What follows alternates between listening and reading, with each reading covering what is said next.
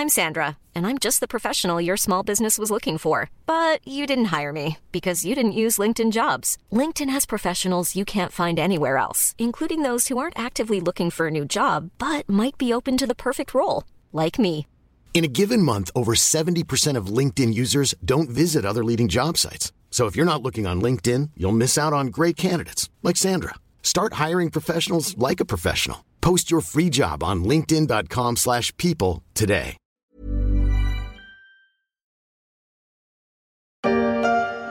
3, 2, 1, top Et voilà, le départ de cette neuvième édition du Vendée Globe 2020. Plus que jamais, nous avons la mission de faire rêver. Stéphane Le Diraison fait partie des skippers partis ce dimanche 8 novembre à l'assaut des océans pour le neuvième vent des globes de l'histoire. Le skipper de Times for Ocean expliquait ce besoin de partager cette aventure alors que tout le monde est bloqué et que nous, nous sommes en pleine liberté. Homme libre, toujours tu chériras la mer, dit le poète. Que dire en période de confinement?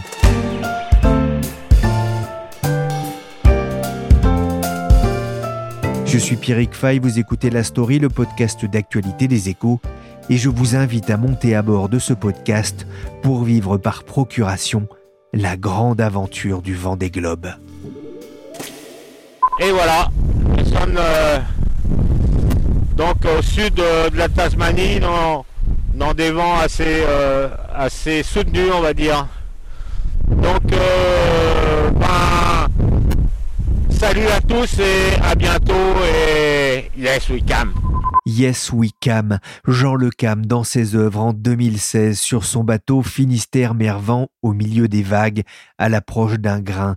Tous les quatre ans, ces marins des temps modernes s'élancent depuis les sables d'Olonne en Vendée pour un tour du monde en solitaire sans escale et sans assistance. Et là, euh, bon, je reprendrai des images euh, tout à l'heure euh, parce que là il va y avoir de la grêle, il va y avoir. Mais bon, euh, c'est assez beau quand même.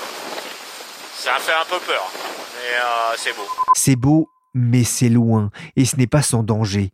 Une vidéo à déguster bien au chaud sur Vendée Globe TV. Si vous vous demandez encore ce que c'est que l'aventure au XXIe siècle, eh bien c'est sans doute ça aujourd'hui, se lancer dans un tel défi sur mer, même si leurs bateaux sont devenus avec le temps de véritables monstres technologiques. Ils sont 33 à avoir pris le départ, dont les expérimentés Jean Le Cam, Jérémy Bayou, Samantha Davis ou le Britannique Alex Thompson, sous les yeux des caméras de télévision, mais avec beaucoup moins de curieux que d'habitude, pour cause de confinement national. La mer l'a pris un vendredi. En fin de semaine dernière, Christophe Paliers a publié dans les pages des échos un ensemble d'articles sur la nouvelle édition du Vendée Globe, une idée qui a germé il y a maintenant un peu plus de 30 ans. C'est une idée d'un navigateur très célèbre et qui a été excellent à son époque, qui est Philippe Gentot. Et Philippe Gentot avait remporté les deux premières éditions euh, d'une course autour du monde à la voile et par étape qui était réservée euh, au monocoque qui s'appelle le, le Bock Challenge. Et donc là, on est au début des années 80. Donc il avait gagné euh, la première édition de 82-83 et, et l'édition de 86-87. Et à la sortie de, de cette deuxième édition, euh, en fait, il propose à ses amis skippers de faire la même chose, mais euh, cette fois-ci euh, sans escale. Et c'est comme ça qu'est est partie l'idée du Vendée Globe, avec donc cette première édition euh, qui part en, novembre 89 depuis les sables, avec euh, au départ euh, 13 marins au départ. Donc euh, c'était un petit monde encore, la voile à l'époque. Et des 13 marins, euh, 7 boucleront le tour du monde. Alors évidemment, cette première édition est, est restée comme les autres, mais celle-ci tout particulièrement dans les annales, puisque c'était la première. on avait très peu d'informations. Et puis donc arrive premier Titouan Lamazou, qui est entré dans la légende. Aujourd'hui encore, Titouan Lamazou, c'est un nom qui résonne dans notre in- inconscient collectif. Et à partir de 92, le Vendée Globe prend son rythme de course quadriennale qu'il a aujourd'hui et, et s'installe donc euh, dans la durée. Et c'est devenu une grosse machine Oui, on peut le dire dans la mesure où le Vendée Globe, c'est l'événement phare de la voile française euh, avec la route du Rhum. C'est une épreuve euh, qui tend à, à s'internationaliser. Et puis on voit bien quand même qu'il y a un phénomène euh, à la fois euh, sportif, euh, médiatique, économique, puisque si on prend la dernière édition de 2016, on, a valorisé les, retombées médiatiques, c'est-à-dire on a mesuré tous ces phénomènes de notoriété des uns et des autres à 198 millions d'euros au total et 15% euh, de cette masse de retombées médiatiques étant générée par les réseaux sociaux et on peut imaginer que les réseaux sociaux vont être encore plus actifs cette année. Le vent des globes est appelé par les amateurs l'Everest des mers, près de 45 000 kilomètres, hein, presque l'équivalent de 13 Tours de France. Alors il y a moins de cols, mais ça reste un sacré périple à travers les caps de Bonne-Espérance, de Lewin ou le célèbre Cap Horn, bien sûr. Le record à battre 64 jours et 3 heures. Cette édition 2020 ne sera pas comme les autres, Christophe? Non, alors déjà, la première chose quand même à souligner, c'est que c'est une neuvième édition de tous les records ou presque, hein, puisque on a 33 skippers au départ et c'est sans précédent. On efface le record de l'édition de 2008 euh, où il y avait 30 euh, skippers. La participation féminine est également inédite euh, puisque on a six partants. Et puis, côté compétition technologique, si je puis dire, on a huit bateaux considérés de nouvelle génération. Et là, c'est sans équivalent. Charal, DMG Mori, Dick Out, etc. Hugo Boss, Corme l'épargne, enfin bref, va pas tous les citer, mais donc derrière, il y a un plateau extrêmement relevé, avec notamment ces fameux foils dont on a, on a beaucoup parlé ces derniers jours, euh, cette sorte d'aile qui permet au bateau de surfer sur l'eau et de gagner en vitesse. On parle de vitesse qui frôle les 40 nœuds, hein, c'est plus de 70 km heure, 74 grosso modo, donc ça va très très vite. Et ce qui est intéressant, c'est que les foils ont aussi été déclinés sur des bateaux de génération précédente, qui ont été euh, rénovés, modernisés, et au total, on a 19 IMOCA, qui en sont dotés, contre 7 pour l'édition de 2016. Et donc, on a une course qui s'annonce rapide, voire très rapide. Alors certains ont laissé entendre qu'on pourrait peut-être passer sous la barre des 70 jours, puisque le record d'Armel Lecléache de 74 jours et, et 3 heures et quelques est à battre. Mais évidemment, euh, il y a l'aléa des mers. C'est un tour du monde, donc il peut se passer beaucoup de choses, euh, euh, y compris pour ces bateaux ultra performants. Donc on peut noter que pour euh, ce tout début de Vendée Globe, hein, parce qu'évidemment la course est loin d'être faite, on a Jean Le Cam avec un, bateau d'ancienne génération qui, euh, au moment où on se parle, euh, est, en tête. Donc c'est intéressant à souligner. C'est sûr qu'il n'y a pas le public, ça, fait un peu bizarre, mais, mais c'est mon quatrième départ. Il y a quasiment autant d'émotions qu'au premier. On entend ici Jérémy Bayou, peu avant le départ, interrogé par l'AFP, une édition pas comme les autres aussi, Christophe, car il manquait un acteur dans le décor, le public. Oui, bah c'est la conséquence de la, crise sanitaire. Euh, le confinement arrive, euh, sachant que le, village du Vendée Globe était déjà soumis à une, jauge restreinte avec la limitation à 5000 personnes, sachant que c'est un village qui accueille des centaines de milliers de personnes euh, sur ces trois semaines d'ouverture. Et là, au bout de la deuxième semaine, crac, il y a la fermeture. Cela étant, euh, la course est, là au rendez-vous prévu, le plateau est, fourni, très relevé, et c'est comme si la, crise euh, ou, la vague sanitaire euh, était passée à côté du, du Vendée Globe, mais c'est pas aussi évident que ça. Mais quand même, quand même, l'événement a, résisté. Christophe, combien ça coûte d'organiser une telle course? Alors, le budget du Vendée Globe, c'est de l'ordre de 16 millions d'euros, sachant qu'on est sur un événement qui se tient tous les 4 ans. C'est un événement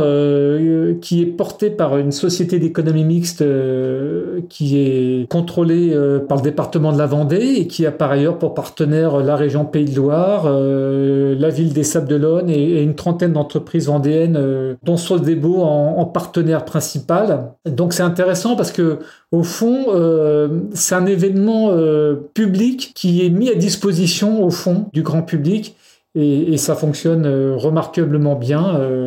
depuis 92, au fond, on voit cette régularité de l'événement et qui euh, monte en puissance euh, toujours plus. Et effectivement, il y a eu le huis clos, mais euh, au fond, on était présent parce que la télévision était également au rendez-vous. Et évidemment, on souhaite que le, retour des skippers se fasse avec le plus grand nombre. C'est le moins qu'on puisse leur souhaiter. Autour de Charlie, cette personne s'occupe à plein temps de la gestion technique, de la communication Un océan de différence avec le budget de Miranda Meron, dix fois moins élevé, et qui ne peut compter que sur elle et son compagnon pour travailler sur son bateau. On a entendu ce reportage de France 3 Pays de Loire qui évoque des écarts de budget importants. Quel est le coût de cette aventure pour un skipper? C'est une question euh, un peu embarrassante, euh, Pierrick, parce qu'on a beaucoup de cas de figure quand on regarde euh, cet événement.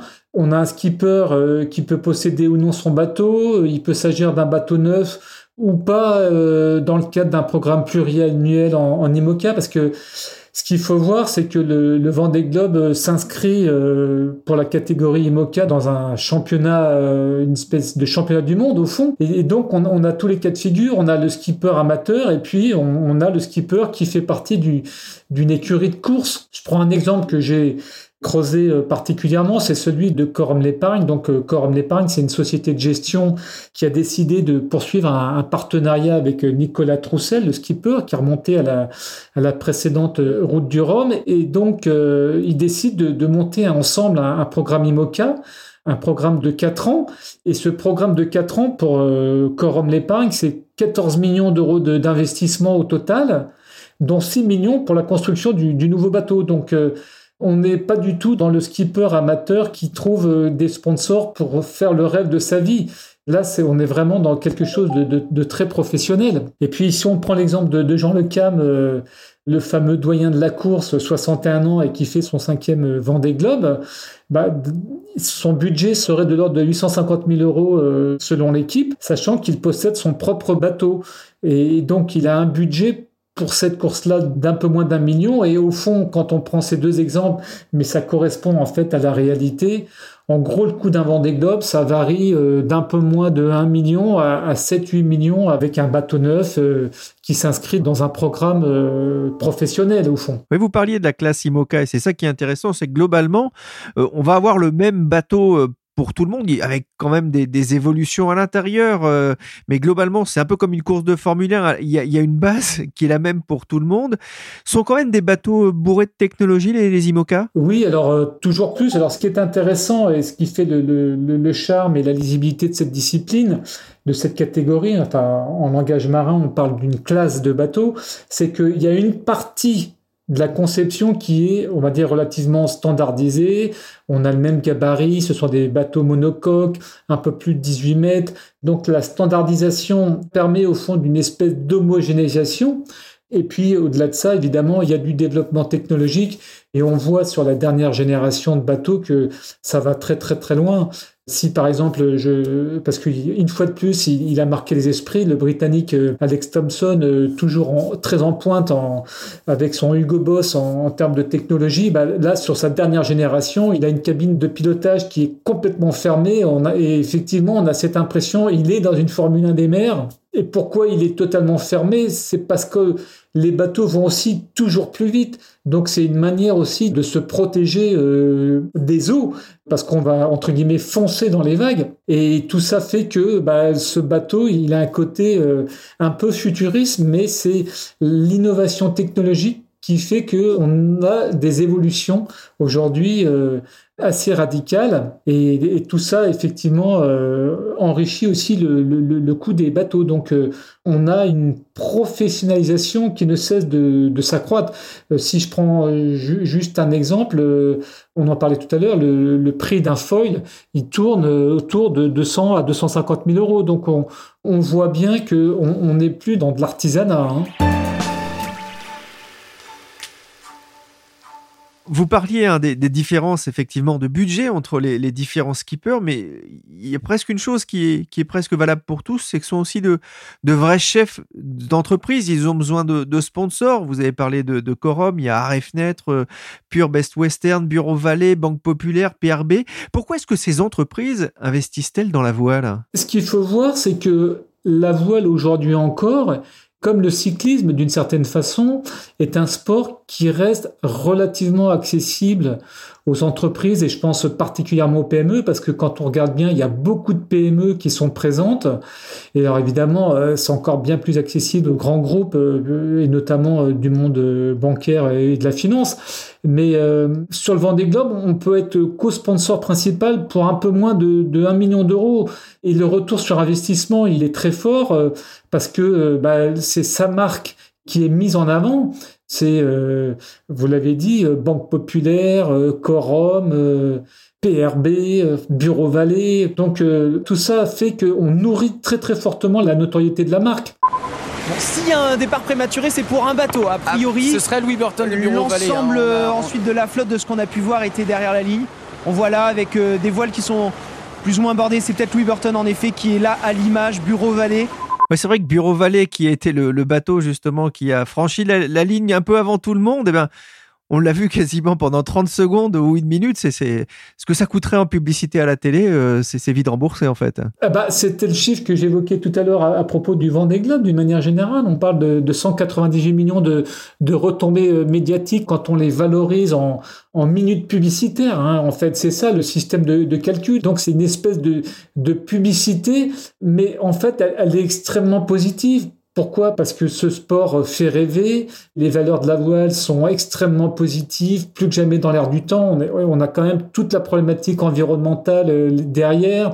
Les marins sont des défenseurs euh, des océans. Enfin, donc on a, on a des discours euh, très porteurs, très fédérateurs. Et, et d'ailleurs, à, propos de discours fédérateurs, ce qu'il faut voir aussi, et c'est très important pour les sponsors, c'est que ce type de projet est très fédérateur en interne. Donc, on a une espèce de symbiose qui se fait entre un sport relativement accessible, extrêmement porteur, et le chemin faisant, en fait, cette symbiose ne cesse de se renforcer. Parce que, par ailleurs, euh, on voit bien que on est à contre-courant des travers euh, du sport business, parce que, et ça aussi, c'est très important tant en interne qu'en externe, ces skippers qui sont quelque part des, héros des temps modernes sont des anti-stars capricieuses. Et tout ça fait que c'est extrêmement positif. Parmi les marques, il y a aussi Charal, Maître Coq, la Micaline, Sodebo. C'est un hasard si beaucoup viennent de l'agroalimentaire? Alors Pierrick, je me permettrai déjà de vous rappeler que Sodebo, la Micaline, Maître Coq,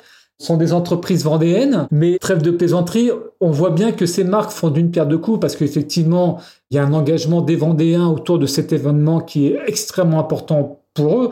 Et puis par ailleurs, on a là des marques agroalimentaires grand public et le Vendée Globe est quand même un événement sportif qui est grand public. Donc, on se tourne vraiment vers ces consommateurs. Et pour Charal, c'est la même chose. On a vraiment le lien direct entre un événement grand public et sa base de, consommateurs. Et donc, à travers cet événement, on, veut porter euh, un certain nombre de valeurs. Mais je l'évoquais tout à l'heure, il y a quand même aussi une grande tradition de sponsoring dans le monde de bancaire et de la finance et de l'assurance. Le coronavirus a-t-il eu un impact sur le sponsoring de l'événement? Il en a eu, moins qu'on aurait pu le craindre euh, au printemps. Pour mémoire, il y avait 37 candidats qui s'étaient déclarés euh, au départ en novembre 2019, qui avaient manifesté leur souci d'y participer. C'est pourquoi l'organisation avait porté le, nombre de candidats euh, partant maximal à 34 au lieu de 30. Finalement, ils sont 33, donc euh, on n'est pas loin du maximum. J'avais dit tout à l'heure, euh, on est sur un nombre record, donc les sponsors ont été là, même si certains projets n'ont pas pu se faire. certains se sont déclarés en cours d'année. je pense notamment à Best Western, qui est devenu co-sponsor principal de, de Romain Athanasio euh, à la sortie du, confinement. Ils échangeaient déjà avant, hein, euh, en début d'année, et puis donc ça s'est cristallisé euh, à la fin du confinement. Et puis on a deux skippers qui n'ont en revanche pas d'appellation de, de, marque commerciale il y a, Sébastien Destremaux avec, euh, avec son bateau Merci qui s'adresse à tout le monde, et puis euh, Jean Le Cam avec son Yes We Cam, qui est une espèce de, de clin d'œil euh, de ce personnage très pittoresque. La boule était connue, Royan était connu, les Sables d'Olonne, mais où est-ce que c'est les Sables d'Olonne Où est-ce que c'est en Vendée Mais où est la Vendée d'ailleurs hein? Donc l'effet notoriété est indiscutable. On entend Didier Gallo, le maire des Sables d'Olonne, en 2016, interrogé par l'AFP. Le Vendée Globe, c'est aussi une fête populaire, mais cette année, ça tombe mal avec le coronavirus. Christophe, c'est un manque à gagner pour les Sables d'Olonne et pour la Vendée? Oui, oui, malheureusement, euh, c'est un coup dur pour l'économie locale euh, qui sont, enfin, globalement, on, évalue les recettes aux, alentours de 35 millions d'euros. Bah, là, on voit bien que bah, les gens n'ont pas pu faire le déplacement. Euh, pour le départ, notamment tous les gens qui accompagnent des sponsors. Donc Derrière, bah, c'est des nuitées hôtelières en moins, euh, les restaurants sont fermés, le village, je le disais tout à l'heure, a été fermé au, bout de deux semaines, sachant qu'il accueille en temps normal des centaines de milliers de personnes. Là, il était déjà en capacité restreinte. Oui, c'était pas une bonne nouvelle pour le tourisme local, euh, c'est sûr. Parmi les skippers, il y a 11 étrangers, dont un japonais. La stratégie du Vendée Globe passe par euh, l'internationalisation? Il y a un souhait euh, qui est manifeste depuis très longtemps des organisateurs et des skippers d'avoir une course toujours plus internationale. C'est une manière de la renforcer davantage encore. Pour les skippers, bah, plus la concurrence est élevée, plus la victoire est belle. Et il y a des marins très réputé à, l'étranger. Et c'est vrai que le Vendée Globe aujourd'hui encore peut paraître encore très franco-français parce que c'est une course euh, qui résonne particulièrement dans, notre tradition euh, marine quelque part. Mais on voit bien quand même que le, phénomène d'internationalisation euh, s'installe. On a huit nationalités étrangères cette année, c'est quasiment une participation record pour les étrangers. Euh, à l'heure du Brexit, on a quand même euh, quatre Britanniques, euh, dont trois femmes d'ailleurs. la féminisation aussi de la course est, un enjeu pour tout le monde et c'est bien qu'il y ait donc eu ce record avec six femmes au départ. Autre signe d'une internationalisation, c'est que bah, pour la première fois l'Allemagne est, représentée et puis effectivement Pierre, vous évoquiez le, le, skipper japonais Kojiro Shigarashi qui s'aligne pour la deuxième fois consécutive. C'est une espèce de star chez lui, donc euh, donc ça montre bien que le Vendée Globe, le, la catégorie IMOCA euh, s'internationalise. Et d'ailleurs, il y a, y a un signe qui ne trompe pas, c'est que les les IMOCA euh, doivent participer à la, à la, prochaine Ocean Race, cette course autour du monde en, équipage et, par escale, qui a été un temps sponsorisée par Volvo, la fameuse Volvo Race. Et donc la, prochaine édition de l'Ocean Race qui doit se courir entre octobre 2022 et juin 2023, aura la participation de bateaux de la classe IMOCA. Et c'était un souci euh, et une demande euh, des gens de Race. Et donc on voit bien que cette classe IMOCA, ce vent des globes, commence à résonner à l'étranger parce que c'est une course extrêmement lisible, c'est une classe extrêmement lisible qui est structuré, qui a son championnat, qui se déroule sur quatre ans, avec évidemment le, le Vendée Globe et, et un, peu le, pic, mais bon, il y a, d'autres courses par ailleurs, et tout ça fait que euh, ça nourrit euh, la, la, la, mondialisation euh, de, de, cette catégorie de bateaux, et donc derrière de, de son événement phare qui est le, le Vendée Globe. Faire le tour du monde en solitaire sur un IMOCA, ça vous tente, vous, Christophe? Alors moi, je, je, suis un banlieusard qui n'a pas eu la chance d'être initié à la voile, donc je suis très très très en retard dans ma préparation. Donc je peux pas dire que je, suis tenté parce que je suis hors des clous, mais ce qui est sûr, c'est que ça me fait rêver, euh, je l'admets sans embâge. Merci Christophe Palir, ce journaliste aux échos. Demain, on poursuit notre virée à bord du Vendée Globe pour parler de sa déclinaison virtuelle. Cette fois, ils ne seront pas 33 à viser la victoire et le trophée en bronze de 10 kilos conçu par les ateliers de la fonderie Philippe Macheret, mais plus de 450 000 internautes engagé sur Virtual Regatta. Pour être complet, sachez que le vainqueur remporte au bout d'environ 75 jours de navigation la somme de 160 000 euros. Et je voulais terminer avec un hommage à Michel Desjoyaux, le seul à avoir remporté deux fois le Vendée Globe en 2001 et 2009.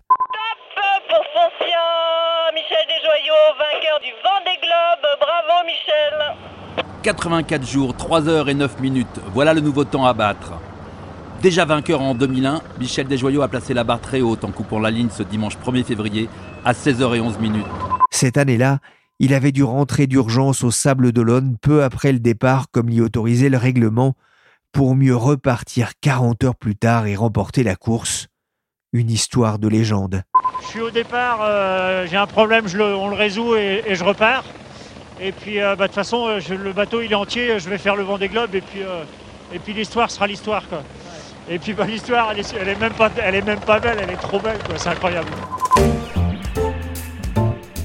La story s'est terminée pour aujourd'hui. L'émission a été réalisée par Willy Gann, chargé de production et d'édition Michel Varnet. Vous pouvez retrouver le podcast des échos sur toutes les applications de téléchargement et de streaming de podcasts. N'hésitez pas à vous abonner et à partager vos émissions préférées. Pour l'information en temps réel, rendez-vous sur leséchos.fr.